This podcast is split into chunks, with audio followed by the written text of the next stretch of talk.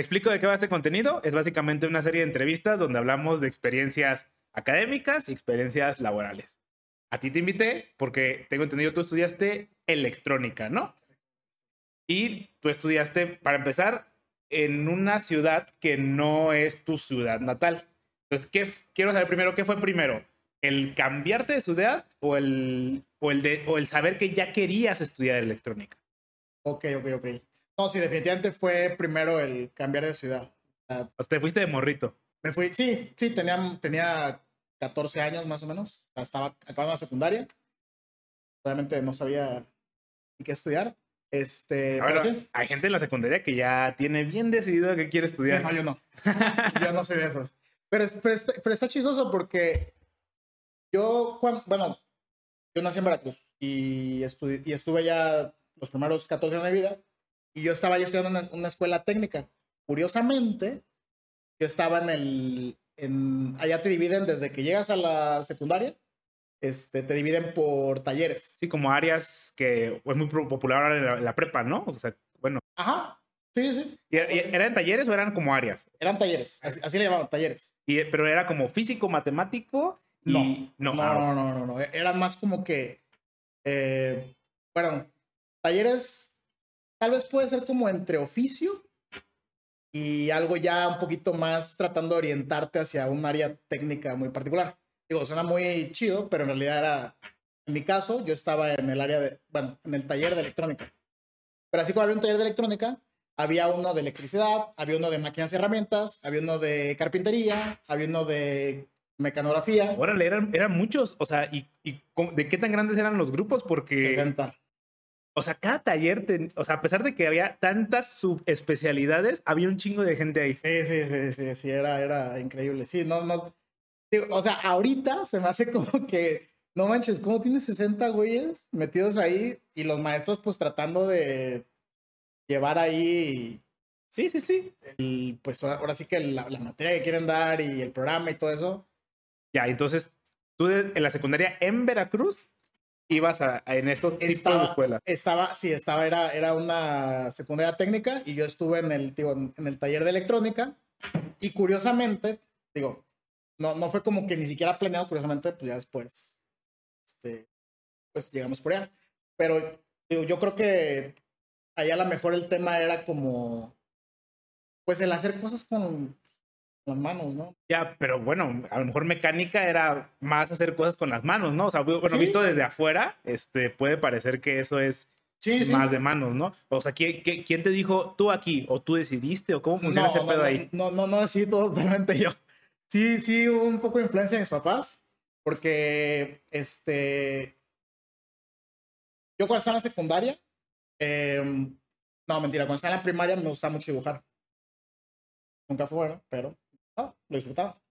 Y era algo que mis papás como que se dieron cuenta y me dijeron, bueno, básicamente tus opciones es o esta escuela secundaria o esta otra escuela secundaria. Este, y bueno, pues quedé en la que me quedaba más cerca de la casa. Y, y me dijeron, bueno, ¿sabes qué? De lo que ellos sabían, pues electrónica es como que llevan algo de algo relacionado con dibujo técnico, porque pues tienen que hacer sus diagramitas. ¿Esta sus- idea la tenías tú o la tenían tus papás? O sea, un poco de mis papás, Ok. un poco de yo. ok. Y este, pues también está la parte de. Desde ese entonces mi papá ya decía, sería bueno que te fueras enfocando hacia una ingeniería. Claro. Y porque es algo que te puede pues, traer buenos beneficios más adelante, ¿no? Claro. Hay, hay, hay, Claro, hay trabajo de eso, hay...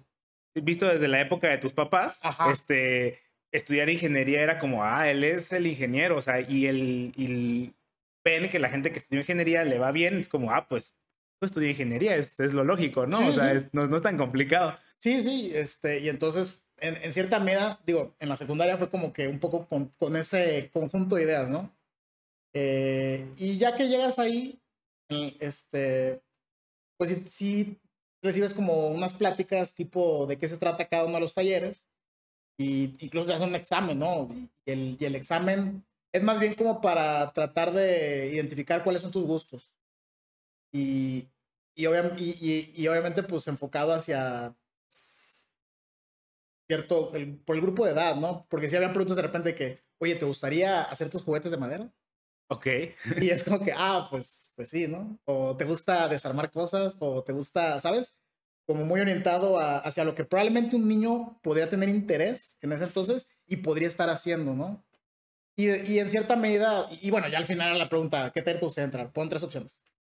Ya, pues, crónica, no sé qué, y no sé qué, pues. Y al final ya te dicen, ah, bueno, pues quedaste en tal.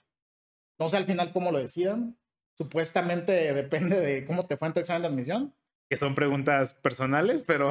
Ajá. Ah, examen de admisión, porque también había un examen... Sí, también había un examen de admisión ya más técnico, digámoslo así, de lo que aprendiste en la primaria. Y ya... Sí, a lo mejor es muy estilo UDG, ¿no? Como que te dan puntajes y en base a tus puntajes tú puedes... Te dan prioridad por elegir las tuyas y, bueno, tal vez algo así. Y supongo que en la secundaria no es tan fuerte el nivel técnico. No, no, no, para nada. O sea, sí ves algunas cosas que ya cuando llegas, llegas a la secundaria, ah, perdón, cuando llegas a la universidad, ya era como que, ah, me acuerdo de eso. Como el tema de, o sea, si veas un poco de algunos circuitos, ¿no? O sea, un primer proyecto que haces es un eliminador de baterías. Eh, y está curado porque, o sea, lo haces desde que cortas tu, o sea, te piden tu, tu lámina de, de, ¿cómo le llaman? Eh, una lámina, pues una, lámina de acero galvanizado o algo así, ¿no? O aluminio galvanizado, no me acuerdo y tú lo cortas y formas tu cajita y ya luego, pues, pues es más como ir ensamblando, ¿no? O sea, ah, pues que necesitas un transformador de, te convierte tal a tal, necesitas estas resistencias, te enseñan el, los colorcitos de las resistencias, cómo leerlas, este, algo, digamos, bastante básico, pero ya cuando llegas a, la, a la carrera, pues como que te acuerdas, ¿no? Un poquito de todo eso. Ya, y por ejemplo, tú ya te mueves este, a la prepa y la prepa ya no es ahí. sí, no, la prepa es totalmente este, sí, diferente. Ahí, ahí es más como decías, más por, por áreas. Ah, pero ya tú, también estuviste en una prepa que tuvo áreas en ese momento. Sí. Ya, y entonces tú desde algún momento ya sabes, tenías como muy bien perfilado ese como, bueno, pues ya me dijeron que ingeniería, pues bueno, vámonos por este ramo. No, no, ahí sí ya fue un poco más, quiero pensar de mi parte, a lo mejor algo se quedó por ahí estancado o algo se quedó, una idea se quedó ahí corriendo desde esa, desde ese pasado, pero sí siento que fue un poco más de lo que, ya en base a mi experiencia, ¿no? En la, en la prepa en la que yo estaba, tú entras y es como un tipo tronco común. Todos estudian lo mismo, todos están llevando una materia. Y son requerimientos de la CEP, o sea, es como tienes que estudiar ah, este, o sea, Y, y ya, ya, cuando llegas a, me parece que fue quinto semestre, eh, básicamente el pues, último año de, de prepa, eh, ya se te empiezan a dividir por áreas. ¿ah? Y ya te dicen, bueno, en, el, en la prepa en la que yo estaba, eh, pues sí, allí estaba un área de físico-matemático, químico-biólogo, había una de humanidades y económico-administrativo, creo que era la otra. ¿Y cuánta gente había en cada área? Ah, no, ahí sí era, obviamente variaba por el tipo de área, ¿no? O sea, nosotros los físicos matemáticos eh, estábamos, creo que éramos como 15, más o menos. Y si te ibas al área, eh, pues más como del lado administrativo, era un poco más popular, digámoslo así. Había más gente, habían a lo mejor unos 30, ¿no? Ah, pero igual comparado con... Ah, no, sí, comparado con la secundaria, sí, sí, sí. Sí, no, es algo totalmente diferente. Ya. Este, pero sí, y la manera en la que, bueno, ya dije, ¿no? Yo, yo me, me metí al área de, de físico matemático, pero yo cuando estaba en tercero, cuarto de prepa, yo había decidido estudiar medicina. Ah, ok. ¿Y qué, qué, qué, te metió este bichito? Fue... fíjate que me gustaban mucho la, las materias de química y de biología. Es, y química en particular. Y, y, lo que más me gustaba era la parte de cuando te, cuando te empiezan a introducir el tema del balanceo de fórmulas, ¿no? Claro. De que tienes que, que la masa, que los átomos, que no sé qué. Hacer ese tipo de cosas me gusta mucho. Y, y aparte, siendo como se me facilitaba un poco, lo, lo sentía como que eran de, las materias que, que, había llevado hasta ese momento, eran las que yo decía, pues se me facilita mucho, ¿no? Entonces, pues a lo mejor medicina puede ser la opción, ¿no? Y, y yo, digamos que, sí, más bien fue, como, fue por ahí como por terceros de, de prepa y lo que fue tercero y cuarto, yo iba con esa idea. No sé qué pasó en cuarto, porque también siempre me ha gustado el tema de las computadoras, el tema de la tecnología. Que, que, que pudiese parecer muy distinto al tema de la electrónica, o sea, si lo vemos desde ese punto de vista, ¿no? Estás sí. la prepa y es como, computadoras es esto y electrónica es esto y pareciese que no, no, no se Parece que no hay, no hay un cruce, ¿no? Ajá, y, exacto. Y, y, a lo mejor en ese momento, digo, con el conocimiento que tienes entonces en la, en la prepa, pues todavía no, no lo entiendes. no, es que no dimensionas, claro. Sí, sí. De, de hecho, algo que me hacía chistoso, digo, ya es una historia saliendo de la, de la prepa, eh, un amigo, eh, pues él era como, le gustaba mucho estudiar, ¿no? Y aparte era como que muy, como que muy ágil, muy ágil mentalmente. Y, y ya cuando estamos de que, no, pues tú quieres estudiar, no, pues qué estudias, estudias. Ah, bueno, pues él decidió estudiar electrónica en una carrera, perdón, electrónica en una universidad, y en otra universidad iba a estudiar química. Y para mí fue como que... Como por, pues, ajá. ¿Cómo está el asunto? Y ya que, ya, me, ya que me explicó todo el asunto de que no, lo que pasa es que este, la parte de la química, pues tiene que ver mucho con cómo están eh, formados los componentes electrónicos y ya me gustaría hacer todo esto, pues, y no sé, se me hizo algo muy avanzado, la verdad. Claro, porque entender, o sea, la gente agarra las pilas y piensa que las pilas tienen electricidad en ellas y así no funciona. Sí, sí. O sea, generan electricidad, más no tienen como ah, un cuánto nivel de electricidad, no, tienen una división de electrones y, y neutrones y hay una corriente y, o sea, es sí, muy químico, ¿no? Sí, sí, o sea, al final, el, por ejemplo, una, una batería recargable, ¿no? Si quieres que, que, que la batería se cargue, tiene que ocurrir un proceso electroquímico allá adentro para que haya una diferencia ahí. Bueno, eso, ¿no? Ajá, claro. Es, entonces, yo cuando estaba ahí, pues no, no lo entendía. Era como que, oye, pues, ¿qué onda? Mejor de algo y ya, ¿no? y, y aparte se me hacía como que estaba medio, digo, muy, muy acelerado, muy, muy ágil. Y dije, no, pues. Mira, bien por él. Otro asunto, ¿no? Pero bueno, eh, regresando un poco a, a, a, lo que estábamos originalmente platicando. Eh, cuando yo estaba en cuarto, en cuarto de, de, de prepa, pues hubo eh, un momento dije, a ver, espérame, o sea, está padre que se me facilite mucho, pues a lo mejor estas, estas materias y pues vea la medicina, pues puede haber una carrera decente, eh, pero pues también siento que lo que más me gusta son el tema de las computadoras, el tema de, eh, pues estarle como que moviendo los programas y en aquel entonces se me hacía algo, yo me sentía un, un hacker de que... Y craqueabas el, el juego. Craqueabas y... el juego, o por ejemplo, te metías a, ¿no te acuerdas que antes estaban estos canales de, de IRQ? Y te, te, te, metías a esos canales para platicar con gente y aparte podían compartir archivos eh, que, que hacían la manera en la que yo antes bajaba música. Bueno, Espero que no, no, haya problemas ahí. Bueno, compartíamos, compartíamos. Eh, éramos una comunidad. Éramos una comunidad de, de personas que compartíamos eh, expresiones artísticas. Y, y, pues utilizabas ahí como que tus comanditos, ¿no? De que, de que slash get, bla, bla, bla, o slash no sé qué, te ves a los directorios de las personas y, y no sé, como que ese tipo de cosas me, me pues sí me, me gustan mucho. Y entonces fue de que, pues a lo mejor me debería de enfocar en algo más bien que vaya por ahí. Y, y en ese entonces, en ese momento decidí, pues voy a estudiar ingeniería en computación. Claro, pero, pero y eh, también decías, o sea, era medicina, ingeniería de computación, o sea, y la medicina que se quedó atrás en ese se momento. Quedó atrás, sí, fue como ah, ya. Vámonos. Porque sigue. Estuvo padre. Este.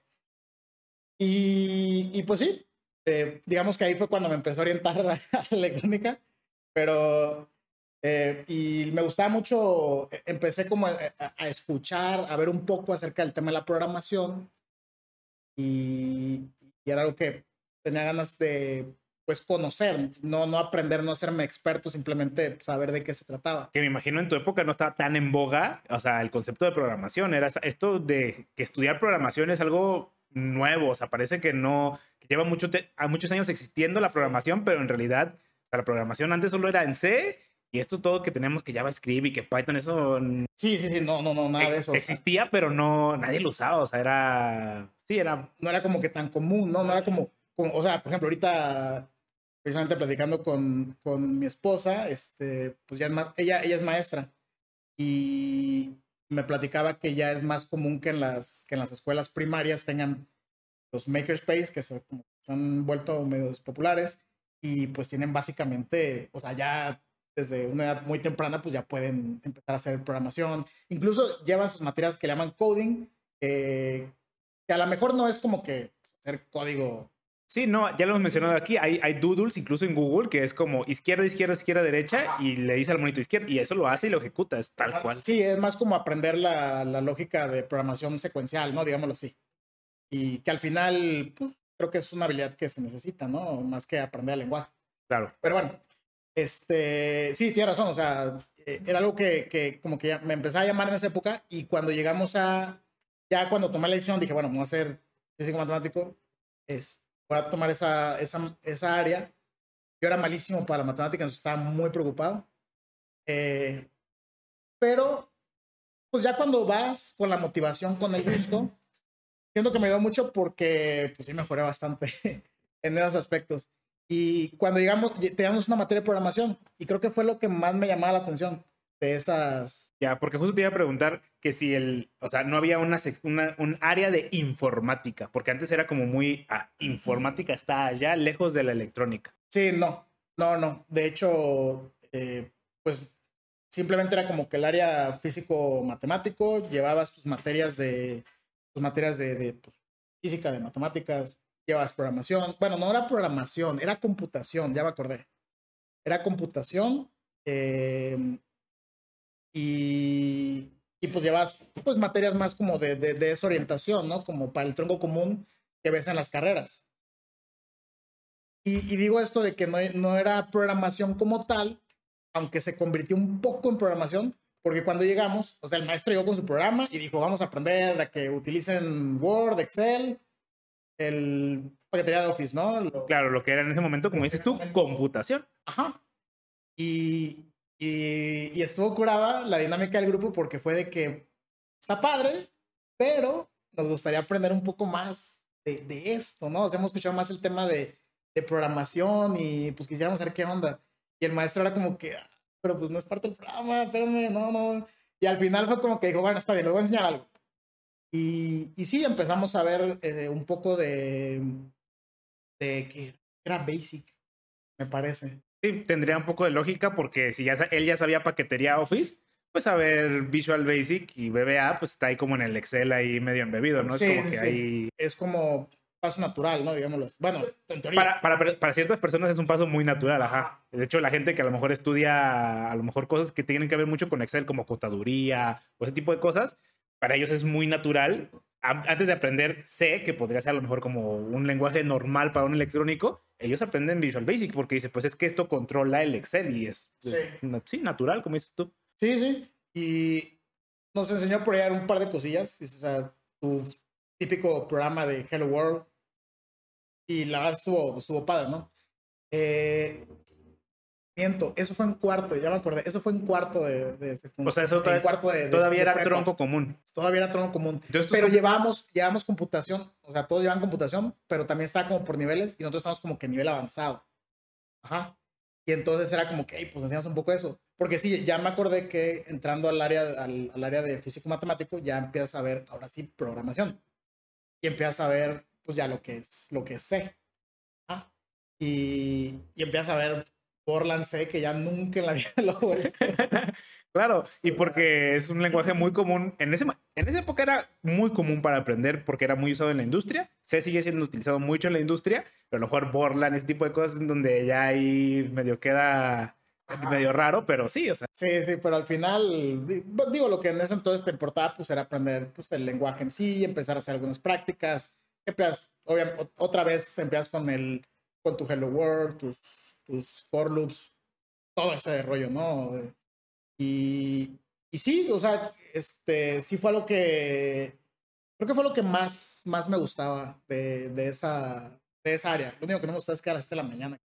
Pero fuera de eso, estaba padre el- la materia y ta- también le agarré el gusto más a las, a las materias de, de matemáticas, que en, en ese, ahí en quinto y sexto semestre, quinto y sexto llevamos, eh, llevamos cálculo diferencial. No me acuerdo si alcanzamos a ver algo de, de cálculo integral, creo que ya no. Lo cual me da muchísimo porque cuando llegué a la universidad, pues eran del el primer semestre, pues fue cálculo diferencial y, y la maestra que yo tuve en, en la prepa, la verdad es que era muy buena.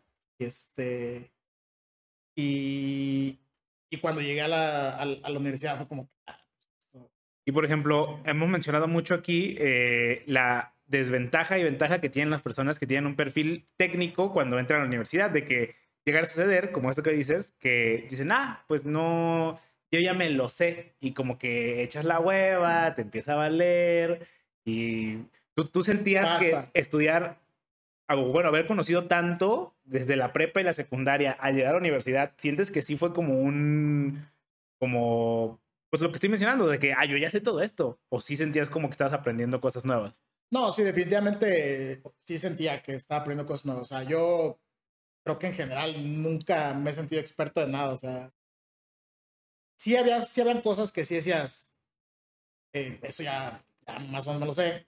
Y pues tomas ventaja de eso en el sentido de que pues te da bien en los exámenes, a lo mejor ciertos ejercicios los sacabas más rápido que otros. Y pues sí, te da más tiempo para hacer otras cosas, pero, pero no, realmente creo que siempre hubo una parte donde seguías aprendiendo algo. Ya. Y regresándome a la universidad, justo cuando vas a entrar entonces, si tenías tan arraigada la opción de ingeniería informática o ingeniería en sistemas, ¿por qué decides irte por la electrónica? Creo que al final todo se reduce a una, una de esas pláticas que te dan en la universidad.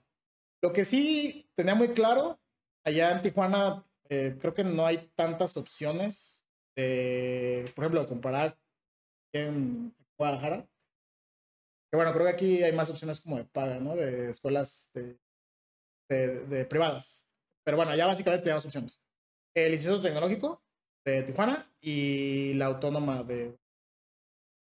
Eh, me gustó más la Autónoma y por las razones más superficiales que te puedas imaginar, o sea, No te apures, aquí hemos tenido gente que le gusta, que dice que porque le queda cerca, que porque la comida está rica, que porque ahí se iba mi novia. No te apures. Sí, O sea, sí, eso- o sea- en ese momento somos, pues, somos lo que somos, da igual. así es.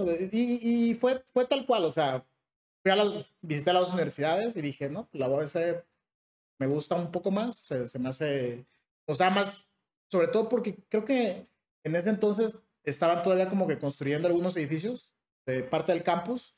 Eh, allá, por ejemplo, a diferencia de, de otras ciudades, ya ves que en otras ciudades como que dividen los campus físicamente en diferentes ubicaciones. Claro, ah, depen- depende de la universidad, ajá, como Depende aquí, en, universidad. aquí en la UDG, que, la UDG. ajá, que, que el CUSEI, que el CUSEA, que el CUP, que el CUAX, que el. Ah, ok. Pero hay universidades donde hay menos mm, cartera de estudiantil y pues están todos en el mismo. Todos caemos ahí. Ajá, el ITESO, eh, Autónoma, muchas universidades. Así es, sí, entonces era tal cual así, estaba como que todo ahí en ese mismo pedacito y bueno, sí está bastante, algo amplio y, y están construyendo edificios nuevos, entonces como que todo sea muy nuevo y Sí, fue, te, te enamoró el ojo. me, me gustó, me gustó la universidad y, y creo que de alguna manera pues también es parte de, ¿no? Porque a final de cuentas, pues si estás en un, en un lugar que te gusta, pues creo que tienes mejores oportunidades para sea, aprender lo, que- a lo que vas, ¿no? O, o- Sí. o sacarle provecho, pues. Sí, será cada personal de cada quien. Sí, o sea, si, como dices tú, tú encuentras motivación en un lugar físicamente lindo, pues qué chido. Habrá gente que encontrará motivación en otras cosas. Y mientras te dé Sí. motivación para seguir estudiando, dale, o sea, eso está chido. Sí, sí, porque sí, porque incluso, o sea, cuando comparabas las, el, eh, ¿cómo le llaman? El plan de estudios de, de la misma carrera, pero en las dos universidades, te das cuenta, o sea, Tecnológico era muy técnico, o sea, muy, muy técnico. Y no dudo que de ahí tal vez hubiera salido con mejores habilidades como, no sé, en la parte más como matemáticas, física, toda la parte eh, teórica, eh, pero me ganó un poco más como el ambiente, Sí, sí, sí. como el ambiente, el espacio. Pero eso no responde la pregunta de por Ah, qué. ¿por qué?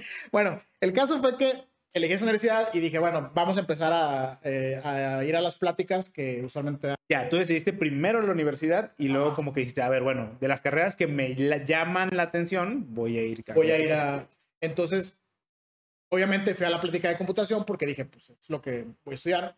Y un, y un compañero de la prepa me dijo, oye, no, no, vamos a meternos a, a ver plática de ingeniería industrial y también ingeniería electrónica. Y quedaban como que más o menos pegaditas. Dijimos, pues vamos a las tres, ¿no? Pues ya estamos aquí. Ah, pues sí. Y hubo la plática de, de computación, pues más o menos platicaron de qué iba, todo eso. Dije, ahora pues está chido, pues es lo que quiero. Y ya luego me metí a la plática electrónica. Fue como que hubo algo que me llamó porque sentía que era un poco más integral el asunto. Sí mencionaron un poco, o, o muy poco, el componente de la programación, pero también toda la parte, pues ya, digamos que los fierros, ¿no? Ya. Toda la parte del, pues ahora sí, el, pues un dispositivo tal. Y se me hizo una carrera más completa. No, no, no, no, o sea, me gustaría decirte exactamente cuáles fueron los puntos, pero cuando, cuando comparé la, las, las dos pláticas, sentí como que, como que me dijeron lo mismo que dijeron los de computación, más otras cosas. Ya. Y dije, ah, órale, o sea, suena que la carrera es un poco más completa y llena un poco la parte del perfil que, que me interesaba. Entonces, al, ahí fue cuando decidí estudiar electrónica. Ya, ¿y e industrial? Porque también escuchaste ahí el... Ah, sí, escuché industrial, no me acuerdo. algo, dijeron algo. Algo dijeron, no me acuerdo, este, pero no, o sea, totalmente... Ya, te enamoraste en ese Me momento enamoré, o otra sea, vez. Sí. De otra carrera nueva. Sí. Y, y sí, pues, fue como al final decidí, es, básicamente las últimas dos semanas de la prepa fue electrónica y ahí fue. Ya. ¿Y el proceso para entrar es tan complicado como en la UDG? ¿O es, bueno, a lo mejor tú no conoces, pero aquí el proceso en la UDG es, es bastante complicado para estudiar ciertas carreras. Obviamente hay carreras donde es más sencillo, porque requieren menos puntaje. Allá tienen, ¿es solo examen de admisión o cómo, cómo funciona ese Sí, sí, es solamente un examen de admisión. Eh, para, el, para aquel entonces era un examen de admisión bastante avanzado porque lo hacías en la computadora. Este, En Moodle, eh, en Classroom. al- algo un poquito eso. más rudimentario, ¿no? Pero sí. Eh, pues sí, yo, yo siento que, que fue relativamente sencillo. Lo complicado ahí es que sí es una universidad Tijuana que tiene mucha demanda y desafortunadamente sí hay gente que queda fuera por el puntaje. Al final es el puntaje. Y ahí, por ejemplo, no importa tanto la carrera que vayas, el examen de admisión abarca la misma cantidad de, o sea, las mismas preguntas. Sí te dan, te dan tu, exa, tu, como un examen de prueba para que te prepares, que viene en un disquete, de esos de, de aquel entonces. Este, era un examen, creo que eran como 200 preguntas, algo así, muy de opción múltiple, conocimiento bastante general que yo recordaba. Se me hizo bastante sencillo y de esa perspectiva pues siento que fue algo, o sea, el punto era pues, sacar la mayor cantidad de preguntas bien para, para poder tener buen puntaje y quedar. Sí, hice también examen en el tecnológico de, de Tijuana, ahí sí sufrí porque ahí sí era como que te ponían ejercicios ya más como de, de matemáticas, o sea, tenía, te ponían una ecuación, me acuerdo, de algún orden y tienes que resolverla, ponían, al, en algunos casos se ven algunas, eh, algunas derivadas que tienes que resolver, o sea, muy, muy técnico. Y, y era como que, a ver, vamos a empezar con la sección de, eh, no sé, este, ecuaciones de segundo grado y le vamos a dar 10 minutos. Y eran como 20, 20 ejercicios y ahí estás en friega. Hubieron algunos que de plano dejé en blanco, o sea, siendo que me fue muy mal. Aún así quedé, pero, pero sí, no, o sea, era como que mucho más técnico y, el, y desde esa perspectiva se me hacía más complicado el, la entrada a esa universidad que, que acá. Ya. Y ya entrando a la universidad, este, me imagino que al principio es mucho tronco común, ¿no? Como en muchas universidades, o eh, acá es distinto. Mm, creo que es mucho tronco común, pero el tronco común para el, bueno, para la facultad, no sé, en otras universidades que tanto se mezcle. Sí, claro, tronco común en, bueno, sí tienes razón, hay universidades donde el tronco común es muy tronco común Ajá. y hay universidades donde el tronco común, sí, tienes razón, o sea, es como por áreas, por... Sí. Hay como, ok, matemáticas puede ser tronco común, pero en una universidad es a matemáticas para todos y hay universidades donde es matemáticas para ingenieros. Es como Sí, sí. tronco común y no a la vez. Sí, tienes razón. Pues sí, sí fue mucho de trabajo común. De hecho, los primeros, eh, que habrá sido dos, tres semestres, fueron básicamente te, cruzabas con todo tipo de carreras, bueno, de ingeniería, eh, todo tipo de ingenierías. Y de hecho estaba dividido, como, y me imagino que es lo, usual en todas las universidades, tal vez incluso por la SEP, que, que los primeros creo que eran eh, cuatro semestres, era como el, el, tronco común, y ya después venía como la etapa que le llaman disciplinaria, y ya después venía la parte de especialidad. Órale, suena era, largo. Era, era como, pues, pues, sí, largo, pero... ¿Cuántos semestres? Nueve semestres que usualmente, usualmente se tomaba uno. Yo me tomé diez, pero por otras cuestiones. Y por ejemplo, empezabas a ver ya cosas de electrónica per se. ¿Y en qué momento empieza a ver ya la programación o, o es, van al mismo tiempo? ¿Cómo funciona ahí? Fíjate que la programación ya la empecé a ver casi al final. Eh, sí fue mucho de electrónica, eh, pero ya cuando llegas a esa etapa eh, disciplinaria, creo que le llaman, ya empiezas a ver más desde la, obviamente desde la parte teórica, ¿no? Ya, ya empiezas a llevar tus, tu curso de electrónica, donde empiezas a ver este, el tema de las resistencias, los diodos, eh, cómo empezar a hacer algunos filtros, todo eso, te vas a los transistores, amps, todo ese relajo. Y, y llegas a este, algún punto, eh, creo que fue como Ah, bueno, cuando empecé a ver ya la parte de programación fue a partir de, habrá sido, no, no recuerdo exactamente qué semestre, pero fue casi al último. último uno o dos años, como el último año de, de, de, la universidad. Había una, había, en aquel entonces, creo que todavía no era tan, tan común el tema de los sistemas embebidos, porque en aquel entonces, eh, como que cada, cada los programas que yo conocía lo llamaban diferente. Y acá en la universidad donde yo estaba, se llamaba sistemas, in, sistemas empotrados. ¿Empotrados? Sí, algo así. Esa era como que la traducción. Ah, claro. No. ¿Sí? Sí, sí, sí. No sé. Era un nombre muy, muy extraño, pero. Ok. No sé, no sé quién ahí en, la, en esa universidad haciendo el programa se le ocurrió que, ah, pues esto es sistemas empotrados. Hice eso porque, bueno, eh, después estudié una especialidad y allá le llamaban sistemas inmersos. Y realmente nunca estudié sistemas embebidos como tal, o sea, con ese nombre pues, pero siento como que en aquel entonces como que era algo más o menos nuevo. Sí, es que parece que, que, es algo que llevamos mucho tiempo como existiendo y que el chip y el, pues el chip programable es algo como que ay, desde, uy, no, no, esto es, sí, es reciente. Sí, y, y, no conozco tanto la historia aquí en México, pero por lo menos ahí en, en ambiente de ingeniería y en Tijuana sí era algo muy, muy nuevo, porque incluso la mayor parte de las personas que, que estudiaban alguna carrera de ingeniería lo, lo enfocaban mucho como para, el, para, la, para la industria, para sí, la, la maquila. Ajá. Entonces, eh, sí, la gente que egresaba, pues usualmente era de que, bueno, está padre todo esto que están viendo, pero por acá va a ser algo diferente, ¿no? Tienes que enfocar más al tema de los procesos, al tema de... Claro, es, también funciona, todavía funciona aquí en muchas universidades, en el sí. que muchas carreras están enfocadas como a, tú tienes que ser de la maquila. O sea, si tú quieres ser desarrollador, no, pues tú hubieras estudiado software, o sea, no... Y eso es común todavía en muchísimas universidades. Ok. Sí, sí, me imagino que pues, responde un poco, pues, cuál es la necesidad de, de la ciudad, ¿no? En el claro, a lo mejor aquí en histórico. Claro, aquí a lo mejor en Guadalajara sí existe ya un auge como de este mundo de programación, pero se, se perdió mucho este auge de programación de embebidos, porque obviamente ahorita hay mucho auge de programación de alto nivel, alto nivel. Y, y, claro, eso está en auge en todas partes del mundo y pues todos queremos como que, hey, hey, todos queremos entrar al, al jueguito este, pero la programación de embebidos sí ha crecido bastante aquí, pero como dices tú, es algo muy dependiente de la ciudad. A lo mejor si te vas a Querétaro, no porque conozca Querétaro ni nada, pues, pero ahí hay muchas maquilas. Es muy probable que pues haya más chambas de gente que trabaje en, en la línea o en ese tipo de cosas y pues obviamente las universidades están coludidas con las empresas para proveer de ingenieros sí. que puedan entrar a esas empresas. Sí, sí, lo cual pues tiene está bien, sentido, o sea, ¿no? Porque ajá. la idea es te preparas para a trabajar, para eso trabajar. es Digo, tal vez está mucho la discusión esa de que si deberías de estudiar para trabajar o deberías de estudiar para emprender, ¿no? Ah, este Pero... es un video que justo acaba de pasar. Ah, bueno.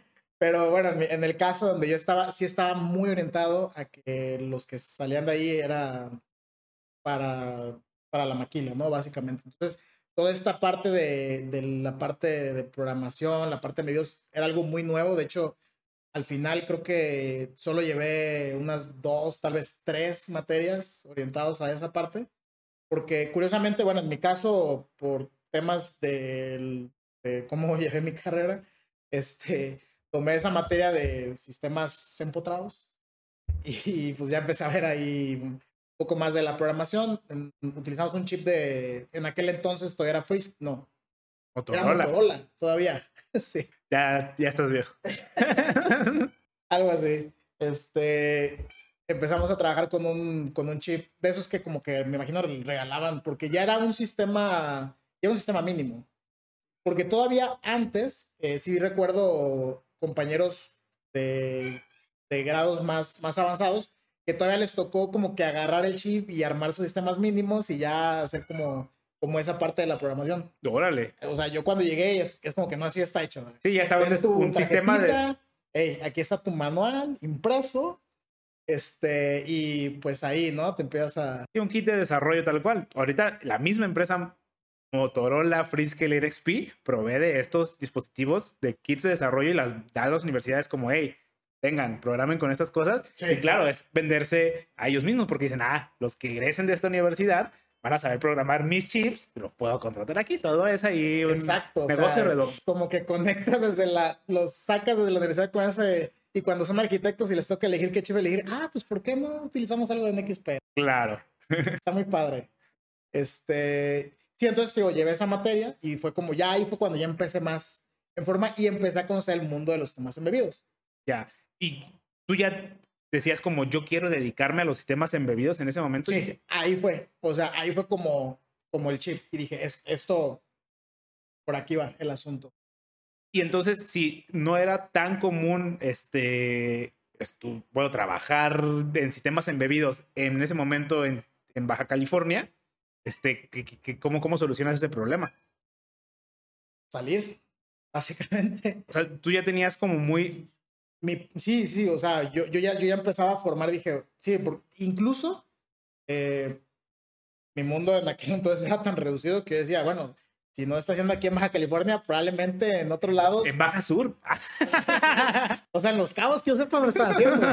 Es, pero si no lo están haciendo aquí en Tijuana, que estamos pegados a la frontera, porque digo, también hay una mentalidad ahí eh, interesante ahí en la frontera, eh, pues probablemente pues acá, eh, más al sur, pues probablemente la situación sea muy parecida. Entonces, yo ya me estaba planteando el objetivo de que, bueno, tengo que ver la manera de salir del país y para poder dedicarme a esto. Este, pero bueno, en ese entonces para mí era como que me gusta esto, lo quiero hacer y vamos a ver de qué manera logramos que sea. Y, esto ya al final de la carrera hay como materias que tú puedes elegir como opcionales. Sí. Y tú enfocaste tu carrera hacia eso. Sí, sí, todas las moneditas a esta cosa. Sí, sí, totalmente. Creo que, y también tiene un poco que ver porque, la, bueno, lo que yo me acuerdo cuando estudié en la universidad, no tenías tantísimas opciones de tomar como de todos lados ciertas materias. Sí, sí está como que muy limitado. Eh, es como, tienes opcionales, pero tienes estas opcionales, que al final, curiosamente, así es como formaban la, la especialidad, a través de las opcionales. Decían, por ejemplo, allá, si no mal recuerdo, había la especialidad de telecomunicaciones, eh, control y no me acuerdo, y electrónica de potencia. Eran las únicas tres. Y decía, Sí, claro. ¿Cómo le hago? Y, y, todas las opcionales, dependiendo de, de, las materias que tú tomaras, digamos que te creabas esa especialidad. ¿Ah? O sea, no era como que, ah, bueno, pues voy a tomar eh, una de filosofía o una de humana o algo así. Pues.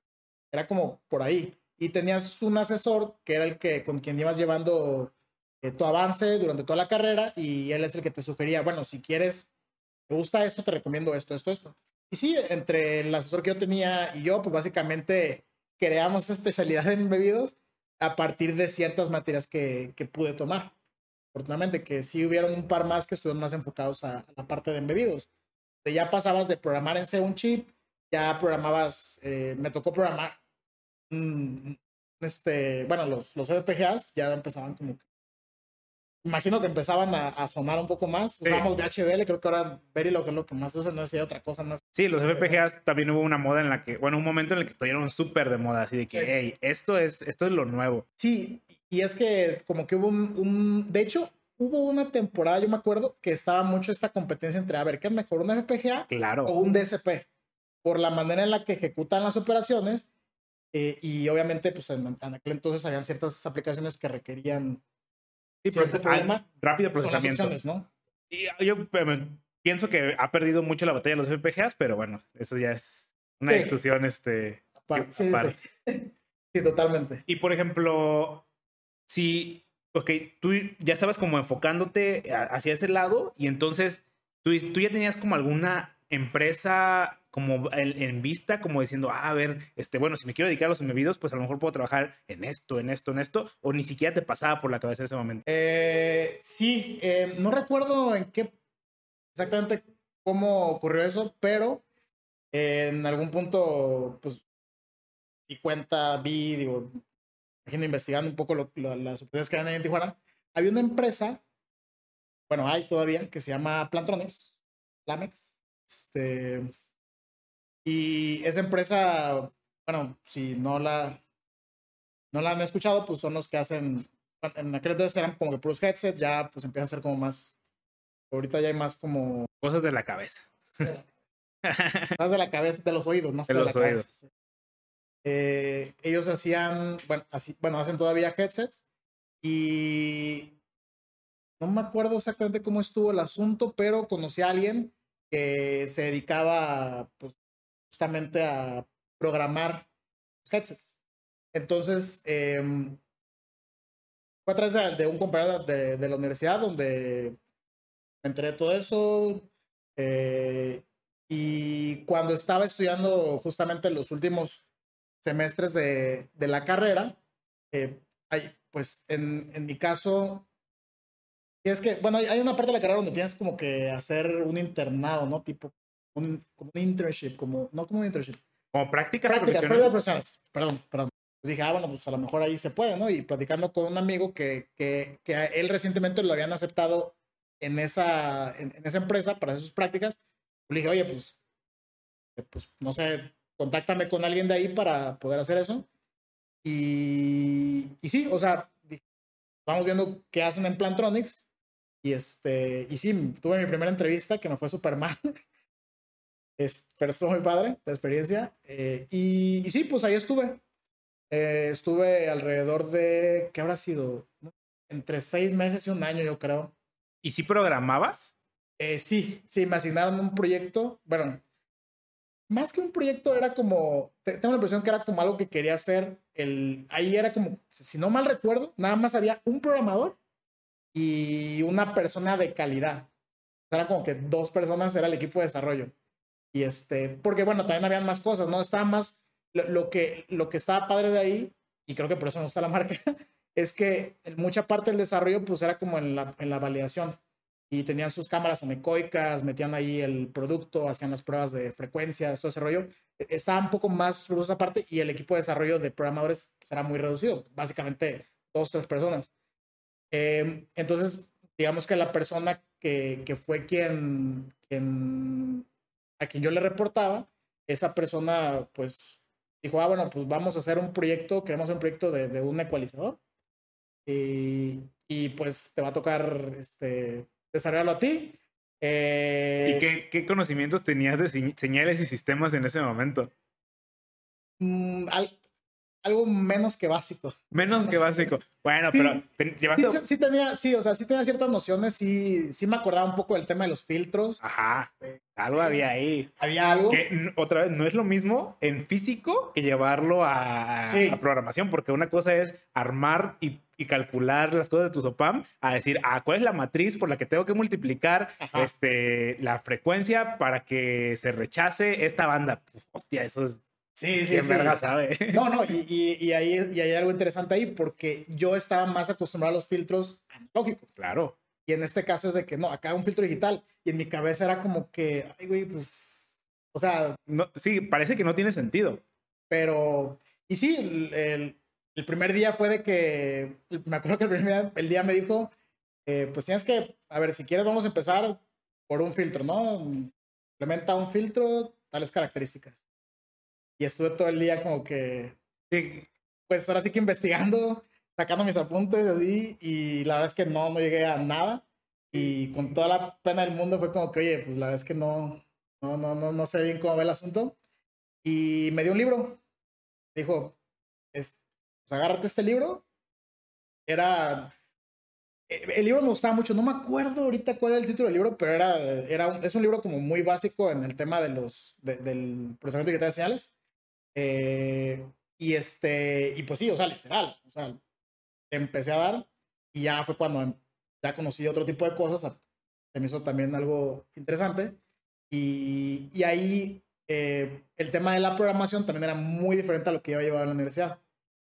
Porque en la, en la universidad llevé, pues sí, lenguaje ensamblador, lleva C, lo poquito que llevé de BHDL, pero acá era un lenguaje de programación, creo que era, no estoy seguro, pero creo que era propietario del que desarrollaba el chip, el, el DCP. Eh, y le llamaban ensamblador aritmético. O sea, era ensamblador, ¿sí? sí, era Esencialmente. su propio ensamblador, Era- básicamente. sí, era básicamente su propio ensamblador con algunas operaciones que, por ejemplo, si querías sumar, multiplicar o así, pues ya puedes utilizar operadores. Sí, mu- de ese- el, el mnemónico mul, que a lo mejor. No, no, no, o sea, ya utilizabas como, como tal cual, en lugar del mul, ya puedes utilizar una multiplicación. Sí, por eso, o sea, ajá, una- y que el DCP lo resolvía de su manera. Ah, sí, lo resolvía de su manera. Pero tal Sí. cual era ensamblador, así como hay ensamblador para ARM, hay ensamblador para TI, hay ensamblador para cada chip. Ese tenía su ensamblador. tenía un ensamblador y, y su lenguaje de programación era como que nivel un poquitito más alto, o sea, no era totalmente ensamblador, porque no te tenías que meter tanto al tema de las instrucciones, por ejemplo, los mnemónicos, todo eso. Era como que algo un poquito arriba y incluso me acuerdo que estaba interesante el, el chip. Yo no sé, no sistemas operativos, pero tenía lo que podría llamarse como un tipo sistema operativo de, eh, de, de una sola... Sí, round de un- robin. de un solo bucle, donde básicamente tú defines tus, eh, tus, tus task control blocks, creo que así es como le llamaban, y los va, como que los pegas y ya dentro de tu, de, de cada uno de esos, de esos procesitos, pues ya metes como tu algoritmo. Ah, entonces primero era como que, ah, bueno, primero corre el algoritmo de adquisición de datos. Y ese te va a generar un arreglo con que todo el audio te va a generar un arreglo enorme con el muestreo que tú le hayas dicho y digamos que de ahí pues lo mandas de, de punto A a punto B y le tienes que decir dónde está mi siguiente tarea para que el procesador lo agarre, agarra tu entrada, implementa tu algoritmo que tú le programaste, lo, se lo aplica y digamos que sale otro arreglo procesado. Entonces al final era, creo que lo hice como de tres etapas y básicamente cada etapa era, era un, un, espectro, o un pedazo del espectro de, de, la frecuencia audible. Entonces, este, digo, al final, eh, pues todo eso ya lo programabas y pues ya era parte del, producto final. Y, sí, aparte de eso, pues también tenías que meterte a la parte teórica. Ya ves que ahorita, bueno, pues MATLAB es como Sí, justo es lo que iba a decir, o sea, porque ahora la gente hace filtros y hace F-filter con el MATLAB y dice, es bien fácil. Sí, sí, sí. ¿Por qué, le, ¿por qué le costó tanto trabajo a ese güey? Y ya, y ya hasta, sí, ¿no? Y hasta le das este, un clic y te genera incluso el, la, en el lenguaje de programación que quieras y órale, vámonos. Ah, bueno, no tenía MATLAB. Ahí, tenía otro programa, un clon que se llama Octave. Y es, es esencialmente lo mismo, digo, igual es ahí, lo mismo. Ahí, pues Habrá... es, es, un ¿no? Aplica, ahí es donde calculabas sus filtros, los graficabas, te salían las curvas hermosas, así, casi, casi cuadros así perfectos. este, y ya de ahí, pues yo básicamente lo que tomaba, pues era como, eh, ¿cómo, ¿cómo, le llaman? Eh, no me acuerdo, no me acuerdo el nombre, pero son como las variables que usas como para multiplicar y sumar y que te y que, y que hacen el comportamiento del filtro, ¿no? Eh, bueno, de ahí como que calculabas esos, esos numeritos, que no me acuerdo cómo se llaman. Hostia, yo, yo también sé de qué estás hablando, pero no me acuerdo cómo se llama. Sí, no, no, no sé. Afortunadamente ya no me dedico a eso, entonces no, no, no, no me preocupo demasiado. Pero sí, básicamente te, te ayudaba para calcular las cositas y esas cositas, ¿eh? Sí, ya no me acuerdo. Y ya lo, lo, metías a tu, a tu algoritmo y ya es con el, con el mismo octave, si no mal recuerdo, medía la respuesta en la frecuencia ya del algoritmo ya funcionando en el, en el DSP. Y ahí te dabas cuenta de que lo que hayas hecho acá está todo mal, o sea. Es que la teoría nos... Pues sí. Y, y ahí es, ajá, sí, sí, sí, y ahí es cuando ya tienes que empezar a optimizar y al final llegas a una curva no tan horrible y, y fue, aprendí un chorro, la verdad, aprendí, aprendí un montón y, y, fue ahí cuando empecé a conocer un poco más el mundo de los DSPs, se me hizo algo muy padre y, y me, me, gustó, me gustó y, y, realmente en ese entonces, pues yo dije, órale, pues ojalá que se dé una vacante aquí en Plantronics. Ya, o sea, para quedarme un rato aquí y seguirle Claro. a todo este asunto. ¿Y qué sucedió? Eh, hubo una vacante, no recuerdo exactamente qué era. Pedían eh, que ya hubiera experiencia Senior Master en lo que sea. en lo que sea. Eh, obviamente no tenía, no tenía nada de eso, pero dije, bueno, pero sabes, Le, bueno, yo platicando con, con el ingeniero que, que, que, estaba al que reportar, le dije, pues, pues bueno, pues igual voy a aplicar, ¿no? No pierdo nada, me va a decir que no y ya, o sea, no pasa nada.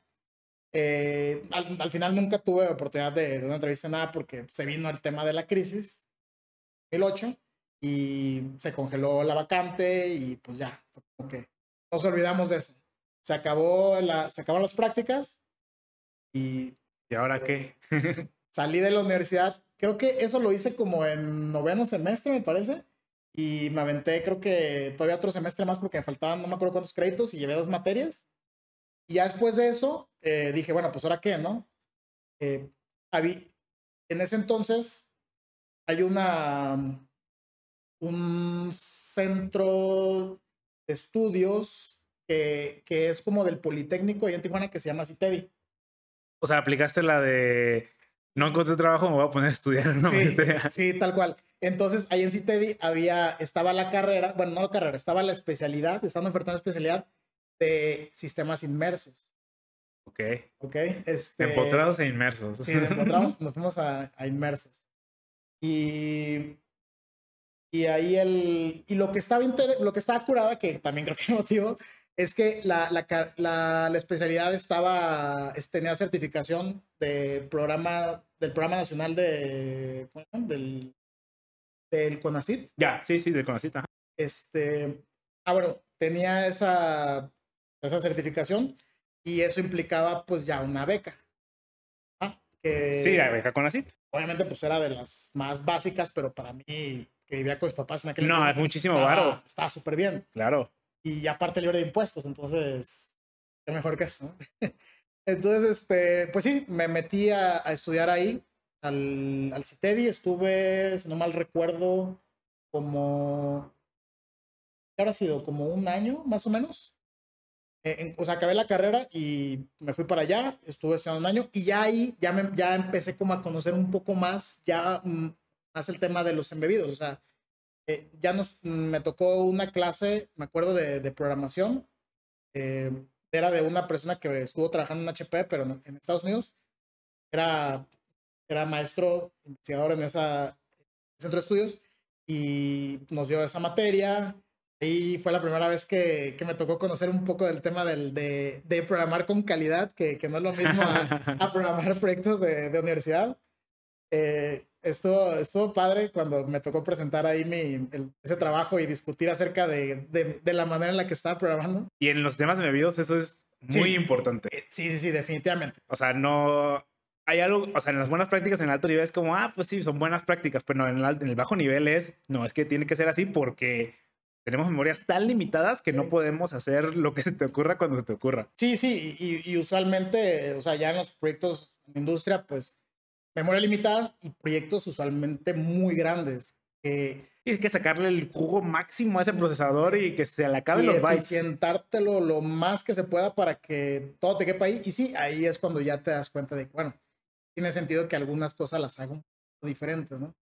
Y no tan complicadas también, es algo también importante, sobre todo cuando estás trabajando con, con, con dispositivos que, que, son sensibles en cuanto a que pueden poner en riesgo la vida de una persona, ¿no? no es como que puedes estarte aventando de referencia a apuntadores que apuntan a otros arreglos de apuntadores. Y la máquina de estados que hace ahí con sus... E, exacto, entonces, este, sí, bueno, ya empecé a llevar un poco más de eso. Empecé a llevar ya un poco más el tema de, de los FPGAs Ahí conocí los, los Silinks. Está también. Spartan 3, Spartan 6. Spartan 3. De hecho, Spartan 3, Spartan 6 apenas está como que empezando a, a sonar. Y, y bueno, eh, no me preguntaste, pero. pero lo voy a decir de todas formas. Pero todo lo voy a decir. Eh, fue estando ahí en el CITEDI, o sea, creo que para mí el CITEDI fue un paso muy importante en mi carrera, porque ahí fue cuando ya empecé a ampliar un poco más el panorama de, de qué se trataba este tema de los embebidos y, y cómo se aplicaba ya bien en la industria. Mi única experiencia era Plantronics, los headsets, digo, creo que es Ahorita y, tenías un micro que es un DSP, o sea, quieras o no, no tenías ningún tipo de limitante en cuestión de, pues es un DSP, o sea, está hecho para, hacer un chingo de cosas. muchas operaciones en, en poquitas instrucciones. Eh, hay otra empresa, es, en, bueno, la conocí ya está en CITEDI, conocí otra empresa que se llama SMK, que se dedican a hacer controles de, bueno, en aquel entonces, ¿no? No sé ahorita si qué tanto más se han expandido, pero el producto pues era controles de televisión y controles de aires, aires acondicionados y no recuerdo si había algún producto más por ahí. Y ya, pues, controles, los más avanzados, pues, tenían sus pantallitas. Entonces, este, tenía su aplicación ahí. También había un equipo de desarrollo ahí, muy pequeño, pero como que ya empezaba. En ese entonces eran las únicas empresas que yo conocía que se dedicaban a eso. Pero como era tan limitado el, la, la, oferta, eh, pues digo, obviamente mi, mi, mi idea era, bueno, ya padre, empezar a hacer experiencia por ahí, pero la realidad es de que no habían muchas vacantes para alguien que no tiene experiencia. Entonces, digo, nada cuesta intentarlo, pero lo más probable es que no vaya por ahí. Entonces, empecé a conocer un poco más de eso estando ahí y, y también algo que, que fue muy positivo es que los profesores de, de, ese lugar este, pues nos empezaron a llevar como a congresos.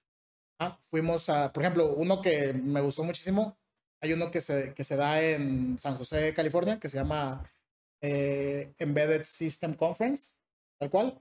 Y pues ahí ya empiezas a conocer, ya ahora sí, las empresas que se dedican a desarrollar ciertos dispositivos, empiezas a conocer los, vendedores, porque era, era mucho como, como una especie de, de trade show donde básicamente van las, las empresas que fabrican el silicio y pues van como a, pues, a ver, conózcanme, ¿no? Aquí estoy. Muchos, muchos suppliers, ¿no? De, de, de, controladores, de FPGAs, de displays, muchas cosas. Y, y, lo, que, lo que estaba también curado ahí era de que había muchos, muchos talleres donde tenías tu estación con tu tipo de desarrollo, tu ambiente de desarrollo, y hacías algunas aplicaciones sencillas, pues, y y obviamente digo, pues te ayuda a conocer el producto y, y, gente de la industria pues lo ve y dice, órale, me gusta, pues, lo metemos a, a, mis, para mis productos, ¿no? Y nosotros como estudiantes pues era más como aprovechar la experiencia de, de conocer la industria, de qué se trataba y conocer las soluciones que había en ese momento y, y empezar como, pues, practicar un poco, ¿no? Digámoslo así pues eventualmente se acaba la especialidad y ahora sí tienes que volver a buscar, se acaba la beca del CONACYT y hay que buscar chamba otra vez. buscar chamba otra vez tuve mucha suerte porque entre estos, entre estos eh, congresos que íbamos visitando, conocí Guadalajara. Ok. Entonces, en, en aquel entonces, cada año había uno que organizaba lo que entonces era Freescale, que ahora es NXP.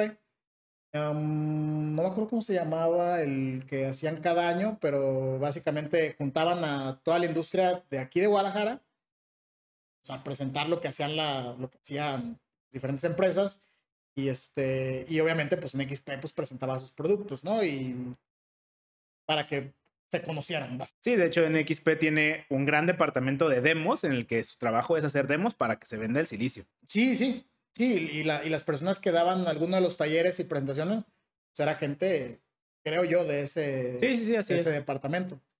Entonces, em, ya empecé a conocer un poco más de ya lo que se hacía aquí en México, ya no tanto en, en Estados Unidos. Vi que conocí un poco, digamos, de la comunidad que en aquel entonces existía, del, del este, de aquí de Guadalajara, y me di, o sea, y fue como que me abrió los ojos, dije, órale, o sea, aquí están haciendo cosas que en Tijuana no hay, y la oferta aquí es muchísimo más amplia que lo que tenemos allá. Sí, y sin brincar a la frontera. Y, sin brincar a la frontera, ¿no? Es, realmente, o sea, creo que se pueden hacer cosas padres en México, ¿no? Entonces, con, con eso en la cabeza, eh, el profesor con el que, que era como, mi asesor, porque también te asignaban a, a un profesor, él, él, aparte, pues viajaba mucho pues, a otros congresos. Viajó uno en Querétaro, eh, y, en ese, y en ese congreso de Querétaro conoció a una persona de la empresa donde yo ahorita estoy trabajando, que es Continental. Entonces, pues ya cuando viene de regreso, eh, platicando conmigo, me, me, dice, me dice, oye, pues fíjate que, que, hay una empresa ya que se llama, bueno, que, ya está Continental. La conocí, de hecho, eh, Continental, yo la conocí en, en uno de esos congresos de, organizados por Freescale. Y... ¿Pero por qué? O sea, ¿cómo, ¿por qué se, se, se hablan entre ellos? O, o sea, o, porque era de una empresa, ¿por qué iba a otra empresa? ¿O cómo funcionaba ese pedo? Ah, bueno, básicamente, lo, como yo lo había entendido, era que Freescale invitaba a varias empresas a que dieran alguna, alguna exposición, algún que mostraran sus productos, que mostraran qué es lo que hacían, porque como que invitaban a gente de la industria, obviamente, pues iban ellos como organizadores, pero también invitaban a, a gente que estaba todavía estudiando. Era como que, a ver, júntalos a todos. Y... Sí, básicamente era un, como, mira todo lo, todas las cosas que pueden hacer mis chips. Exacto, exacto. Es como que yo estoy en todos estos lados, ¿no? Y y tráete a los estudiantes para que vean las oportunidades que hay, tráete a las empresas para que muestren qué es lo que están haciendo, para que, y de alguna forma, pues otra vez, ¿no? Como que se cierre ese círculo donde, donde por lo menos para las personas que, que participaban en esos congresos, pues era muy claro las opciones que habían eh, dentro de, de, de, la comunidad aquí en Guadalajara. Eh, entonces, bueno, te digo, a través de eso fue que conocí a Continental. Todavía no sé bien qué es lo que hacían, la verdad. ¿Llantas? ¿Cómo que qué? es que ahí en Tijuana me Continental. No, no sé. Sí, obviamente la, las, obviamente estaban las llantas Continental, pero pues era como que, a ver, espérate, o sea, ahí donde, dónde claro, ¿qué tiene que ver, no? O sí, sea, sí, no, o sea, en no conectas. ¿Dónde le pegas ahí el, el, el controlador, no? Entonces, eh, de hecho, conocí un centro de desarrollo que creo que tenían en, en el, no me acuerdo si en el ITESO, en el Tecnológico de Monterrey, tenían como un, como que armaron ahí un... Un explicito. No, no, de Continental. Ah, un Continental. Sí. Eh, conocí ese lugar, pues vi gente ahí con sus computadoras, con, con hojas de Excel. este, ya empezando a hacer como, pues, con las pruebas. ¿Es un BBA? y... Yo sé de eso, ¿eh? Eh, entonces me fui con esa idea de, de, que habían, había muchísimo más oferta aquí en Guadalajara y, en, y bueno, regresé a Tijuana, seguí estudiando la, la, la especialidad y el, y el, profesor con el que, con el que yo estaba trabajando mi, mi proyecto, eh, él siguió, te digo, siguió viajando y en, llegó a uno en Querétaro, en Querétaro con en Continental. Básicamente llegó conmigo y me dijo, ¿sabes qué? Está esta empresa en Guadalajara, es Continental, ¿no te acuerdas? y es, ahorita como que están creciendo y están y, ahorita hay oportunidades para personas que no tienen experiencia. Y literal, o sea, me dijo, necesitan gente que sepa programar y que sepa inglés. ¿Y tú sabías inglés en ese momento? Pues por lo menos ya sé, ya, ya puedo ver los Simpsons en inglés. Ah, no, eso ya. Ya. Malcolm no. in the middle. Sí, Ma Malcolm in the middle. o sea, ya, ya, ya puedo ver la tele en inglés, entonces ya creo que estoy preparado. Entonces, eh, y pues sí, o sea, tal cual la apliqué. Apliqué des, desde allá, de, desde Tijuana. Eh, Y pues afortunadamente fuiste seleccionado. Se dieron las cosas, no estuvo, se hizo un proceso larguísimo porque era como que ya no trabajaba y pues quería pues ya, ¿no? Empezar a, a meterme a la industria y, y dinero, este, y, y básicamente el, tuvieron un par de entrevistas, entrevista técnica y, al final me dijeron, ¿sabes qué? Pues vente para acá por última entrevista, va a ser presencial, no me pagaron el viaje. Y, me lo hicieron cambiar aparte con su respectivo cobro por parte de la aerolínea. Claro. pero bueno, aún así me vine y es, me vine a la última entrevista y todavía me tuvieron esperando y, y de hecho yo cuando me vine a Guadalajara fue de que, bueno, ya, o sea, ¿cómo acá? Y, y este, ya me voy a quedar aquí y si no agarro aquí, pues voy a buscar en pues, otro lado, ¿no? A lo mejor agarro un trabajo de cualquier otra cosa de mientras y, y en lo que pasa eso, pues vamos viendo si quedo aquí, si no quedo, pues otro lado. Ya, pero bueno, al final quedaste. Al final se dio, sí. Sin regresarte a Tijuana. Sin regresar a Tijuana, o sea, me viene a la última entrevista y ya me quedé aquí. Órale. Hay un chingo de cosas también que quiero hablar contigo acerca del el proceso, porque actualmente eres arquitecto y, o bueno, has trabajado en arquitectura que no tiene nada que ver con construir casitas. Este, pero. Suena parecido. Me, ajá, me encantaría platicar de esto, güey, pero me gustaría más bien que hiciéramos como una segunda parte, porque incluso ese tema es, o sea, es otro pedo totalmente más largo que nos tomaría quizás otra hora y media. Entonces, ya para como para cerrar el tema, normalmente hacemos dos preguntas. La primera es, ¿qué le recomendarías a alguien que quiere estudiar electrónica? Creo que lo más, no sé, siento que es algo muy general. O sea, tiene que, algo te tiene que apasionar. O sea, la electrónica tiene muchos aspectos, eso te puedes desarrollar.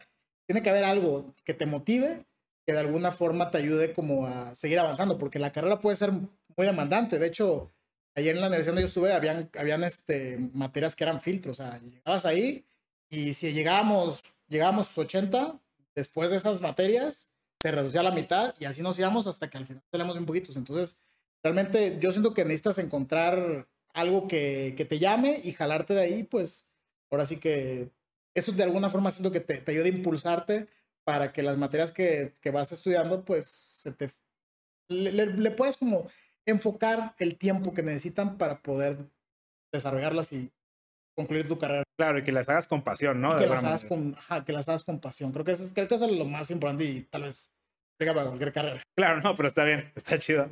¿Y qué le recomendarías a alguien que se quiere dedicar a los sistemas embebidos o empotrados o como les quieras llamar? Pues yo creo que ayuda mucho. Eh, ahorita creo que hay más opciones para alguien que está estudiando empezar a hacer cosas.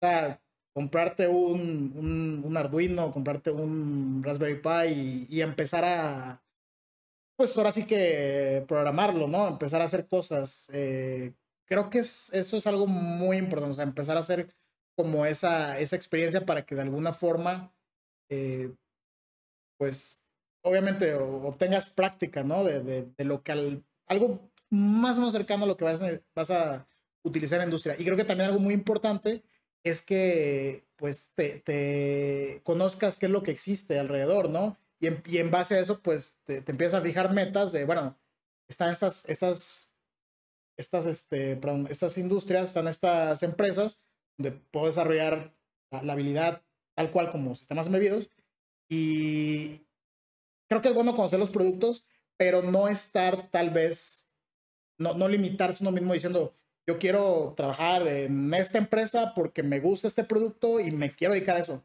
Sí puede ser una meta y creo que es totalmente válida, pero si se te abre una puerta donde a lo mejor no va a ser el producto que, te, que más te gusta, eh, por lo menos te va a ayudar como a generar ciertas bases donde eventualmente puedes totalmente aplicar y con muchísimo más fortaleza técnica tener más posibilidades de, de, estar en la empresa que quieres haciendo el producto que te interesa. Claro, que es lo que hemos mencionado aquí varias veces, que la experiencia donde sea es experiencia y conocimiento que sea es conocimiento, o sea, no porque o sea, todo conocimiento, aunque ni siquiera parezca relacionado a tu rama, se puede aplicar de cualquier manera a otra rama sin ningún problema.